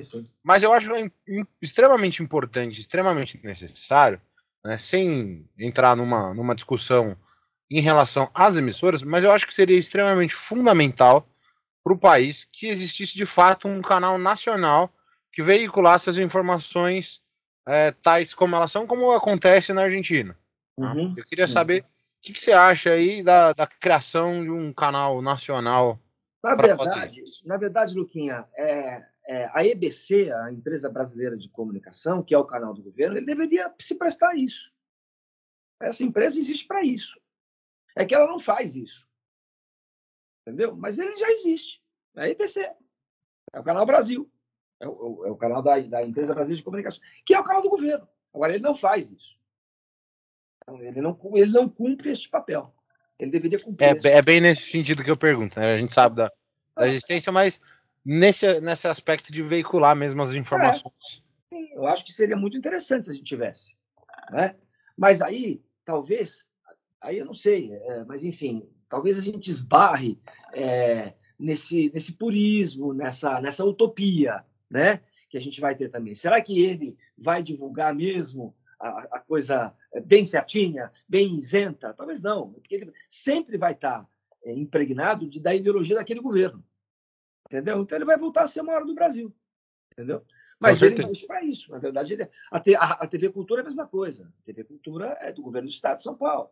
Então, assim, esses canais públicos, que a gente chama de canais públicos, TV Cultura, eh, TV Justiça, TV Assembleia, EBC, eles existem para isso. Eles existem para isso, para divulgar o que está acontecendo no, no, no, no, meio do governo para o cidadão poder saber. É que, na verdade, eles são tomados ali por. Agora, eu acho que a TV Cultura, por exemplo, é um, é um case bacana de sucesso, eu acho ela muito legal. Ela, ela perdeu muito uh, uh, de, uns, de um tempo para cá, porque houve redução de verba, etc. e tal, mas é inegável a qualidade da programação que a cultura nos ofereceu ao longo dos anos. Né? Ah, com certeza. Né? O próprio Provocações do Bujan. Exatamente. E vários, vários outros telejornais e não só, programas não, não culturais. Telejornais, mas eu digo também de programação. Quem é que, de vocês? Ah, sim. Eu, cre... bom, eu cresci assistindo Castelo Rá-Tim-Bum. Né? Hum.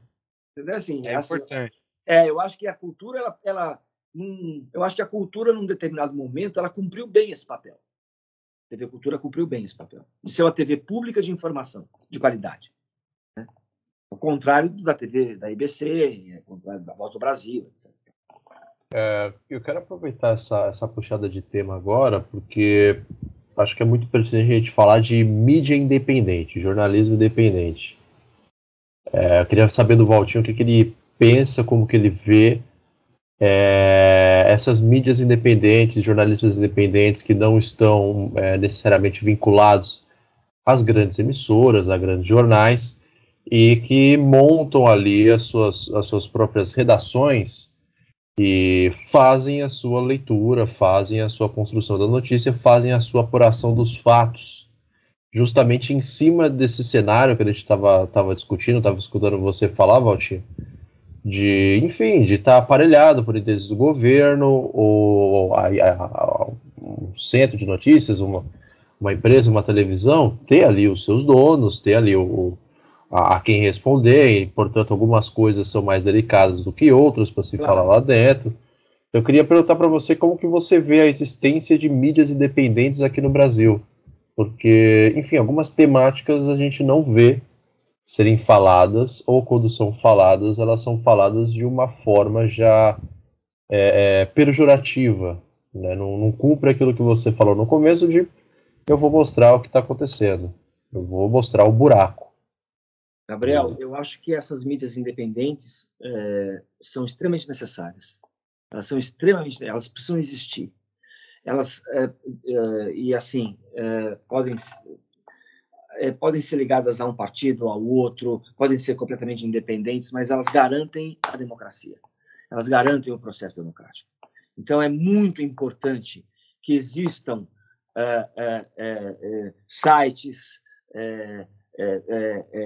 Aí, tudo bem, direita, esquerda, centro, é importante, porque a gente também vai buscar informações nelas.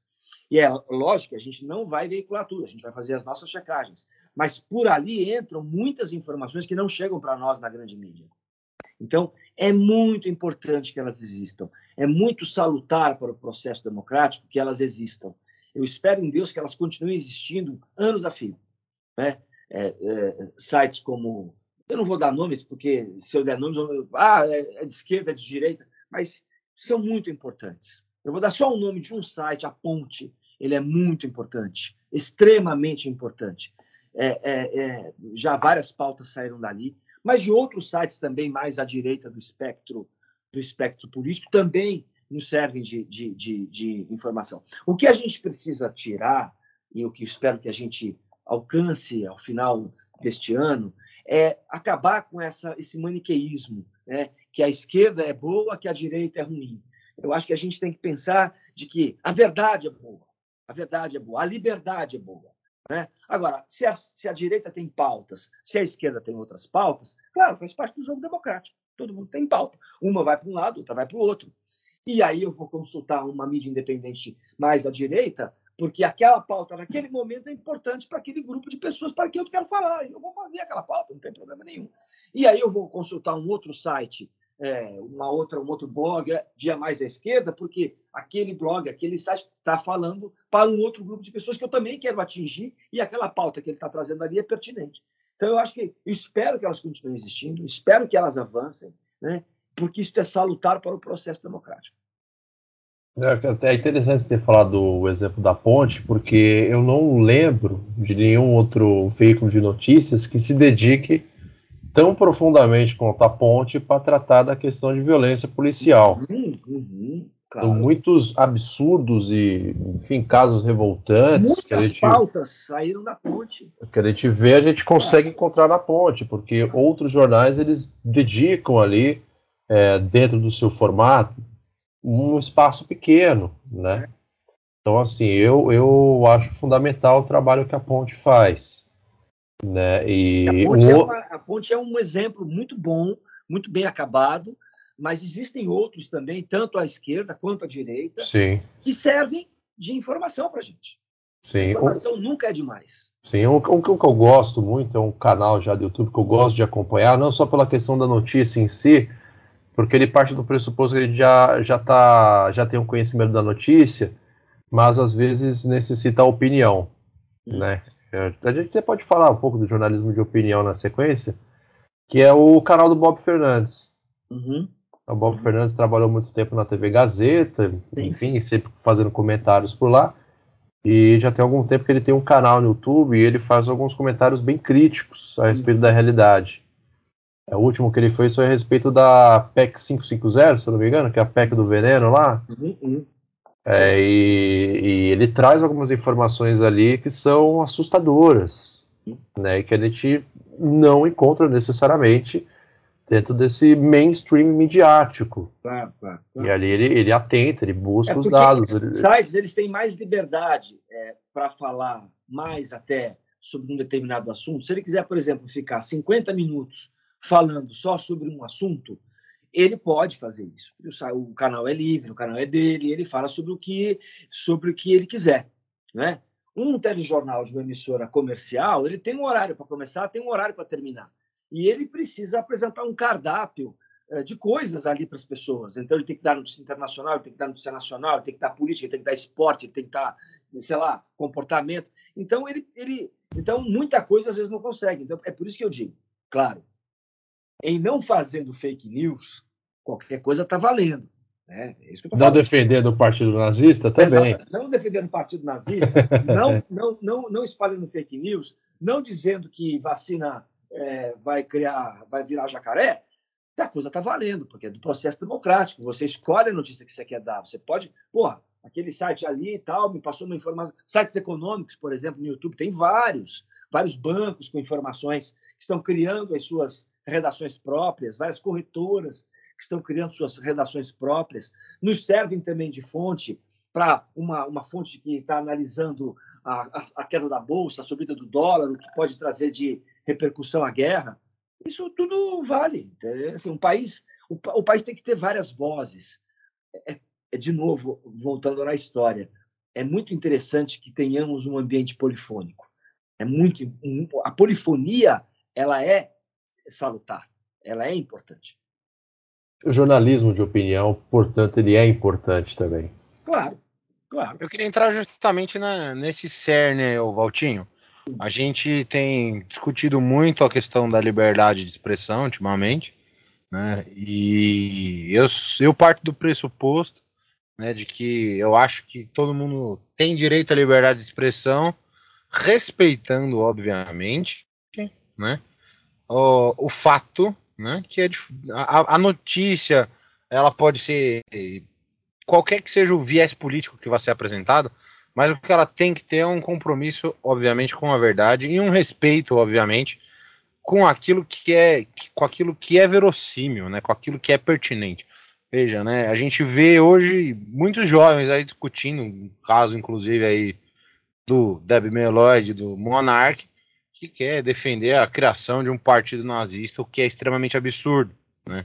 É uma das coisas que eu venho discutindo muito com os meus alunos, eu falo assim, gente, liberdade de expressão, é óbvio que é importante, a gente tem que ter liberdade de expressão, mas há um limite para a liberdade de expressão quando você está defendendo ideias que colocam em risco a vida de outros seres humanos ideias que você está pregando, né? Ah, eu acho que um partido nazista, né? Ah, o comunismo. Gente, vamos lá, vamos dar nome aos bois. Né? Não dá para você defender algo que, que propaga a exterminação da vida de outros seres humanos. Né? Então, a gente tem uma constituição, a gente vive em sociedade, né? E por isso a gente, obviamente, tem que ter um controle, tá? Um controle não, não que de uma maneira abusiva e não de uma maneira a, a silenciar aquilo que quer se noticiar, né? Mas eu acho que é importante a gente comentar um pouquinho aí sobre esse aspecto da liberdade de expressão, né? Os seus limites e, e, e necessariamente as suas obrigatoriedades de limitação. Eu, Queria eu ouvir você com, aí. Concordo com você em gênero no mil grau. Eu acho que a liberdade de expressão deve existir, porque senão você tem censura, né? É, a censura nós já vivemos no Brasil, principalmente durante a ditadura militar, ela é péssima ela, ela, ela, ela diminui o país, ela diminui o povo, ela diminui a cultura, ela não pode existir. Mas você tem que, dentro da liberdade de expressão, ser responsável. Né? Você não pode também fazer o que esse rapaz fez, de, de divulgar, enfim, e, e, achar que o partido nazista tem que ser legalizado e, e expandir. Isso é um crime. Isso é um crime. Então você é aquela linha tênue. Eu vou dizer para você, não é nem tênue, não é nem tão tênue assim sinceramente. Porque se você sabe que isso é crime, você não fala. Porque não há, não há dúvida que isso é um crime. Porque linha tênue é quando você fala assim, pô, não sei se isso é, não é. Isto que ele fez é um crime. Ele está fazendo uma apologia de uma, de uma, é uma aberração que ele fez. Então, a, a liberdade de expressão tem que existir, óbvio que tem que existir, mas com essa responsabilidade de você não espalhar fake news, de você não, não incorrer num crime como ele incorreu, né? de você não tentar mascarar a informação, de você não tentar confundir a informação. Porque, por exemplo, quando na medida que ele. Alguns. É, tem uns nazistas muito interessantes que se disfarçam de. que se disfarçam de liberais. Então, eles procuram o, o, o, o, discurso tecnicista para falar bem da, então eles trazem números, eles trazem, eles trazem argumentos econômicos, mas você vê que por trás daquilo ele está defendendo o nazismo. Então você não pode, você, você, tem que, você, você tem que segurar isso. É impossível. Então, eu concordo com você. A liberdade de expressão ela tem um limite. Ela tem um limite, que é o limite do bom senso, o limite do crime que você está cometendo. E claro, se for, como, comparar o comunismo com o nazismo, não dá para comparar as duas coisas. É impossível comparar as duas coisas. Porque quando eles comparam o que aconteceu é, na, na época do Stalin, depois os expurgos, ele está, ele, está, ele está falando de um governo, não de uma ideologia. O comunismo ele não prega a morte de ninguém. Ele não é racista, não prega a morte de ninguém. O nazismo está na sua ideologia. Ele é racista. É a primeira ideologia que colocou a raça como tema central. Então, quando coloca o comunismo junto com o nazismo, já é uma mentira. Já está induzindo a pessoa ao erro. Ah, porque o Stalin matou. Isso foi uma cagada que o Stalin fez. Mas isto foi o Stalin que fez foi um governo que fez, não a ideologia comunista. Então, quando se faz isso, também se, se, se, se, se vai atrás da desinformação. Isso é uma desinformação. Estou te passando uma informação errada. Não dá para comparar nazismo com comunismo, porque são coisas diferentes. Perfeito. É o que né, a gente sempre pondera, sempre coloca, justamente até porque, né, é o que eu falo, falo assim, bom, na, na teoria mesmo, o comunismo nem existe, né? O, comunismo continua existindo ainda enquanto utopia. Sim, né? sim. O Marx já falou para nós tá. que não existe comunismo em um só país, né? Então, é, só tá. quando a gente superar essa lógica do capital que a gente vai conseguir chegar. Né? E o governo, governos à parte, com suas ideologias pautadas num, num, numa utopia, né? Como é como muitos atrelam a figura do Stalin, eu falo, gente, o Stalin nem, nem de longe ele pode ser um representante do comunismo, da ideia do comunismo. Exatamente. Mas é, eu acho que é, é isso que você coloca que é muito importante para nós, Valtinho. Guarda o gênio no mil grau. Não tem como não concordar. Eu ia perguntar sobre a Rússia. Ah, manda aí. Eu ia perguntar sobre a visão ocidental sobre o que está acontecendo na Rússia. Então, aí a gente, a gente, a gente volta a falar desses, desses interesses, dessas ideologias. É por isso que quando a gente fala de jornalismo isento, aquela coisa, a gente está falando de uma coisa também utópica. Se a gente pega, por exemplo, um dos jornais importantes eh, do Brasil, nós temos vários jornalões fortes aí, o Estado, a Folha, o Globo, eh, o Estado de Minas, enfim, a Zero Hora. Um desses jornais, ele reproduz é, um, desses jornais aqui de São Paulo, ele reproduz textos do New York Times, do The Guardian. Então você lê, na verdade, ali a visão americana do negócio. Né? A visão russa é, pouco chega para nós. Uma coisa é certa, a gente tem que condenar o ataque à Ucrânia, porque eu condeno o ataque à Ucrânia porque é um país livre e é um país uh, que, que, que, merece definir o seu futuro, definir o seu caminho. Então, ele não poderia nunca ter sofrido esse ataque por parte do Putin, que eu acho um ataque assassino, não poderia ter feito. Mas, se você quer entender as razões, uh, se é que o Putin tem razões, mas se você quiser entender o outro lado soviético, você não pode ler esse jornal. Porque esse jornal traz a visão americanizada do negócio.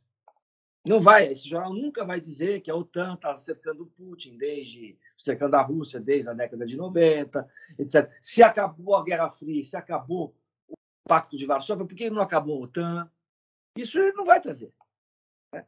Então é, agora isso é uma, é uma coisa complicada, porque é o que a gente já conversou várias vezes nessa, nesse papo aqui dos interesses comerciais, das linhas editoriais, é, dos alinhamentos ideológicos, enfim. Um jornal ou outro traz mais uma coisa ali, a Folha, a Folha, a, Folha é, há uns anos atrás, mais ou menos uns 15, 20 anos atrás, ela tinha um, ela tinha um bordão que falava de rabo preso com o leitor. Então ela, ela procurava passar a ideia de que é, ela trazia o que era importante para o leitor, fora das ideologias, trazia todas as, as matizes, etc. E tal. Isso foi uma, uma pegada até da Folha, a Folha fez uma propaganda massiva em cima disso na década de 90. Agora sim, marido, perdão. Queria saber a sua perspectiva, Valtinho, se no jornalismo o historiador tem lugar. Tem, tem. Eu tô lá. Eu tô lá. Mas a sua graduação veio depois, seu safado. Tem, seu safado. Tem, tem, sim, claro que tem, tem sim. O historiador ele tem lugar no jornalismo. Ele tem lugar no jornalismo. Ele só, ele, mas quando ele entra no jornalismo, ele só precisa pensar um pouco mais rápido. O tempo do historiador é um tempo mais lento. O tempo do jornalista é um tempo mais curto. A, a, o trabalho do historiador é mais profundo. O trabalho do jornalista é mais, eh, não vou dizer raso, porque parece uma crítica, mas ele é mais superficial, Breve. mais rápido, né? É, ele tem que ser mais superficial pelo tempo mesmo, é isso aí. É pelo tempo, não tem jeito. E, não, é, e o superficial aqui não é uma, uma crítica necessariamente para dizer que o jornalismo é ruim. É só que ele tem que ser, por conta do tempo, ele tem que ser mais breve. Exatamente, ele é breve, né? É breve. Porque a gente tem um negócio que o historiador não tem, que chama deadline. O deadline, ele é. O deadline é tudo na vida do jornalista. O Luquinha é jornalista. O Luquinha fez uma matéria legal pra caramba na Ucrânia, ele entrevistou todo mundo. Ele... Só que o Luquinha aprontou a matéria duas horas depois do jornal. A matéria do Luquinha não entrou, porque o Luquinha não conseguiu é, é, cumprir o deadline. O deadline é o nosso divisor de águas. Assim, o, o que vai para o ar, muitas vezes, ele é determinado pelo deadline. Às vezes a gente tem uma, uma, uma, uma entrevista muito legal, mas que não chegou a tempo. Então, não dava para entrar com o jornal no ar, porque vai comprometer toda a, a operação do jornal. Então, não dá para entrar. Então, entra no próximo. Então, o deadline ele é a nossa barreira, ele é o nosso muro. Né? É, agora, o, o, historiador tem, claro que tem. Precisa ter. Porque ele, inclusive, inclu, e isso eu dou, até uma, um testemunho. Assim, depois que eu fiz história na PUC, eu estou me sentindo mais assim mais, não é mais completo. A gente nunca é completo, porque a gente vai sempre. Eu vou ter 90 anos e vou estar achando que a gente está incompleto, porque a gente não lê, continua lendo. Mas, assim, mais embasado, eu diria. Eu acho que embasamento é o termo legal. É, eu estou com um embasamento legal, assim, consigo analisar algumas coisas que não analisava antes, tem algum, algumas informações, tem uma bibliografia que eu posso consultar e pode acrescentar no trabalho, pode enriquecer o trabalho e, e reparto com os meus companheiros é, que gostam também de história. Sim, historiador tem que ter, sim.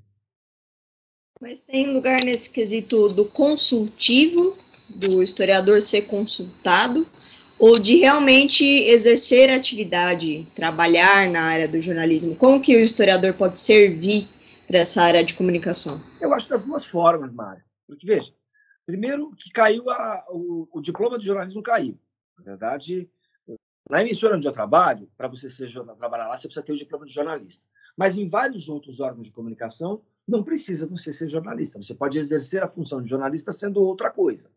Então, o diploma de jornalismo ele não é mais uma, uma unanimidade nas emissoras ou nos jornais ou nas rádios. Na emissora que eu trabalho, é necessário ter, mas em outros eu conheço que não há necessidade. Então, você pode trabalhar como um articulista, por exemplo, você pode ser um repórter, nessas emissoras que nesses lugares que não precisa de, de, de, de diploma. Mas você também pode ser um consultor, onde eu trabalho. É, além de mim, tem mais uma pessoa que é historiadora, a Luciana Cantão. Excelente jornalista, excelente historiadora, fez história na USP. Todas as matérias assim mais históricas a gente joga na mão dela. Saem matérias, saem séries belíssimas, extremamente eh, criteriosa é, sabe onde buscar a fonte, sabe onde buscar os documentos. É, e é bem interessante. Ela trabalha lá com a gente, fez história na USP, e ela foi uma das pessoas que me incentivou muito a voltar para a história, porque ela já, ela já fez história há mais tempo que eu. E tem sim, tem sim. A Luciana Cantão, é, se tiver ouvido essa resenha, é, ela sabe que ela é uma, um, um exemplo.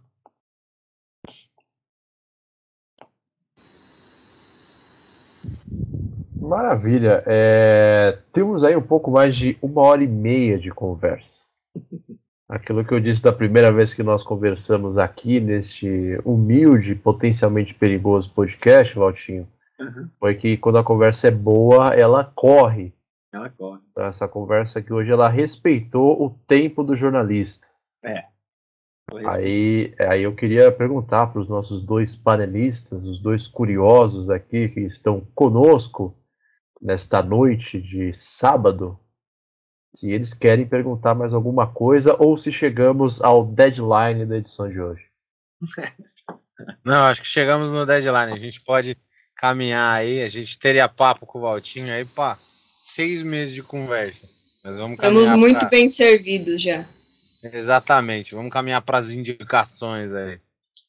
Maravilha. Então, antes disso, Valtinho, eu queria fazer mais uma pergunta final aqui, que cai no meu colo. Que é que é a seguinte. Acho que ao longo da conversa de hoje você foi respondendo ao longo das perguntas e dando é, pequenas respostas, pequenos indícios sobre essa pergunta que eu quero fazer, mas eu acho necessário perguntar, porque historiador e jornalista a gente vive da pergunta e da apuração das coisas. Claro. Temos isso em comum. Então, João Valtinho, qual que é o papel social do jornalismo? Ah, ele é primordial, o jornalismo é primordial. E ele mostrou nessa pandemia o como ele é importante, né? Porque o papel social do jornalismo é, é ele abrir as mentes das pessoas, ele abrir as cabeças, ele mostrar o que está acontecendo. Ainda que tenha uma parcialidade aqui ou ali, mas se você não tiver o jornalismo, o jornalismo é, é, na divulgação, por exemplo, da CPI da Covid.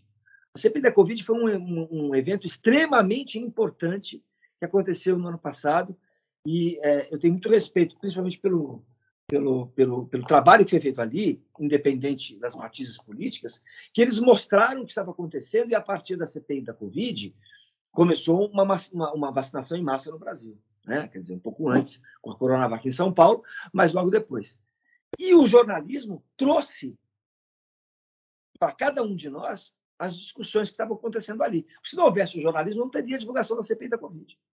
Então, eu acho que assim a importância primordial do jornalismo é a conscientização, a conscientização da população, a, é, é, trabalhar ao lado da população. O jornalismo é muito importante, mas seja em qualquer coisa, não só por causa da pandemia, qualquer outro exemplo, um jornalismo bem feito, um jornalismo responsável, num jornalismo preciso, a gente vai alcançar um, o bem comum, que é você informar é que, é, e, e, e você colocar ali para as pessoas o que está acontecendo. Uma pergunta bônus que veio aqui na minha cabeça é de como que as pessoas podem apurar esse jornalismo bem feito? Como saber se a forma que eu estou recebendo aquela informação ela é confiável? Eu acho que tem algumas tem, tem algumas eu acho que tem algumas formas de você ver isso. A primeira coisa é você continuar vendo sempre aquele jornalismo. Porque quando, quando você deixa de ver, você deixa de, de, de comparar. E aí, quando você vê sempre os tipos de jornalismo que são feitos nos jornais, nas TVs, nas rádios, você começa a comparar e você automaticamente começa a ir naquele que te convence mais do ponto de vista da, da, da, da, da, da qualidade da informação. Então, quando você vê uma informação bem apurada e que você vê que o, o, jornalismo trouxe aquilo que está realmente acontecendo, você começa a acreditar naquele jornalismo. Então é assim, o jornalismo ele só vai conseguir trazer, é, é, te convencer, convencer o Gabriel, se ele for um jornalismo de qualidade. Se ele não trouxer fake news, se ele trouxer informações apuradas, checadas ao extremo. Você vai começar a entender isso. Isso é um processo de cada um. Mas você vai começar a perceber que aquele órgão de comunicação, ele não está mentindo, ele está trazendo a informação correta. Eu acho que é isso. É um exercício diário que a gente procura na redação buscar. Na redação da minha emissora e tenho certeza na redação das outras emissoras. Isso deve ser um compromisso diário. As pessoas vão saber porque você vai mostrar que aquela tua informação é verídica. Você não está divulgando mentira. Excelente, excelente. É, a única vez que eu chequei isso recentemente e eu estava certo foi quando eu ouvi é, uma coluna de um analista tático do UOL dizendo que o Corinthians do Silvinho ia evoluir. É, e se mostrou exatamente o contrário.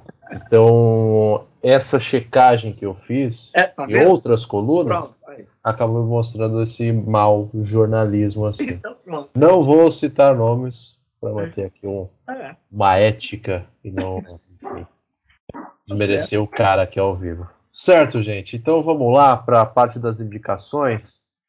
É, eu vou começar pelo Valtinho hoje. Cara, eu vou falar para você uma coisa, indicação. Eu estou com é, época de pandemia, vou até dar uma indicação mais histórica, mas tem um livro aqui muito interessante que eu estou adquirindo ele aqui na Amazon, chama A Grande Mortandade, que fala da peste negra em 1357 lá na Europa. É um, é um me parece que ser um livro bem, me parece ser um livro bem legal e eu estou querendo ler. Um outro livro que fala também sobre pandemia, que é bem legal, é o livro que foi feito pela Schwartz, A Bailarina da Morte. Muito interessante, porque parece que nós estamos em 1918. Tudo que aconteceu em 1918 repetiu agora em 2020 no Brasil. Leiam Bailarina da Morte, bem legal também. Baita livro esse Bailarina da Morte. Dei uma olhada nele alguns textos, uma época distante da vida, gostei bastante. Gostei bastante. É, Lucas Fontoura, que deve ter um, uma caçamba de indicações, por favor. Na verdade, hoje são só duas. É, como estamos falando sobre jornalismo, eu vou indicar o jornalismo do seu José Arbex Júnior, que foi a sua tese de doutorado que ele defendeu nos anos 2000. E é resultado muito da, da própria experiência que ele teve enquanto repórter, editor no exterior, correspondente internacional pela Folha de São Paulo, tá? Então fica aí a indicação. É um livro bem baratinho, fácil de adquirir aí numa estante virtual, até na Amazon. E o outro trabalho jornalístico, esse muito caro para mim, muito importante, que é o Árvore de Guernica, que foi um dos uma das obras que eu mais utilizei aí no meu período de mestrado, que é feito justamente por um jornalista que cobre aí é, o ataque de Guernica, o bombardeio todo, e é um, é um jornalista fantástico que é o, o Jorge Stier, que cobria para o Times na época. Beleza? Essas são as indicações de hoje. Marina Celestina. Bem, eu, como sempre, tenho uma indicação só, né? Também o Lucas. Eu sempre entro depois do Lucas, né? Então, tipo, é um bombardeio de indicação, sabe? Tipo, que resenha aguenta isso, sabe? Eu vou indicar o podcast do Rogério Vilela, o Inteligência LTDA, né? Que ele tem uma entrevista com dois sobreviventes do Holocausto, né? A Judite e o Joshua. Então, é um casal que sobreviveu à Segunda Guerra, né? E, meu, eles têm, assim, um completo domínio sobre a história, né, dos do, do judeus e como que foi esse processo, a separação dos territórios, quem ia para a fronteira, quem não ia, quem ia para o campo de concentração, como foram sumindo os parentes, né, a mudança de nome, e como eles vieram para o Brasil, né? Eu acho que a gente tem que ser um pouco sensível, né? E já que a gente falou desse, dessa questão de ouvir lados, né? Por que não dos sobreviventes, né? Então, essa indicação aí. Deu inteligência LTDA, só jogar lá no YouTube, sobreviventes holocausto. Maravilha, baita indicação da mestra Marina Celestino. E a minha aqui é, é um trabalho jornalístico que tive contato ano passado, inclusive acho que eu já indiquei, se chama Os Fuzis e as Flechas, História de Sangue e Resistência Indígena na Ditadura, escrito pelo Rubens Valente, está aqui pela editora Companhia das Letras. É um trabalho bem interessante, bem revoltante e triste sobre um período muito tenso da nossa história, que mostra ali como é, sobre a tutela dos coturnos e das lapelas dos nossos queridos generais do Exército, diversas atrocidades foram feitas contra povos indígenas do Brasil durante ali os 21 anos de ditadura militar. É um trabalho bem apurado também, a gente falou sobre apuração de informações e da realidade aqui hoje. Esse livro aqui, ele, ele, faz, ele faz muito bem esse serviço, e é um capítulo importantíssimo da nossa história, né? Assim como a ditadura militar também é um capítulo importante da nossa história. É, certo, senhoras e senhores, queria agradecer aqui imensamente, mais uma vez, é, a gentileza do Valtinho de estar conversando conosco. Gravamos um primeiro episódio que já está no ar sobre a dissertação de mestrado dele. Ficou muito legal, um bate-papo super interessante também. Dá uma olhada lá, dá essa prestigiada para ele e para a gente também, porque não? É, a conversa de hoje também foi maravilhosa. Espero que para você, caro ouvinte, tenha sido é, tão esclarecedor quanto foi para a gente em alguns pontos. Então, é importante a gente ter contato com pessoas de outras áreas que trabalham outras temáticas, não só na história, mas na vida de maneira geral.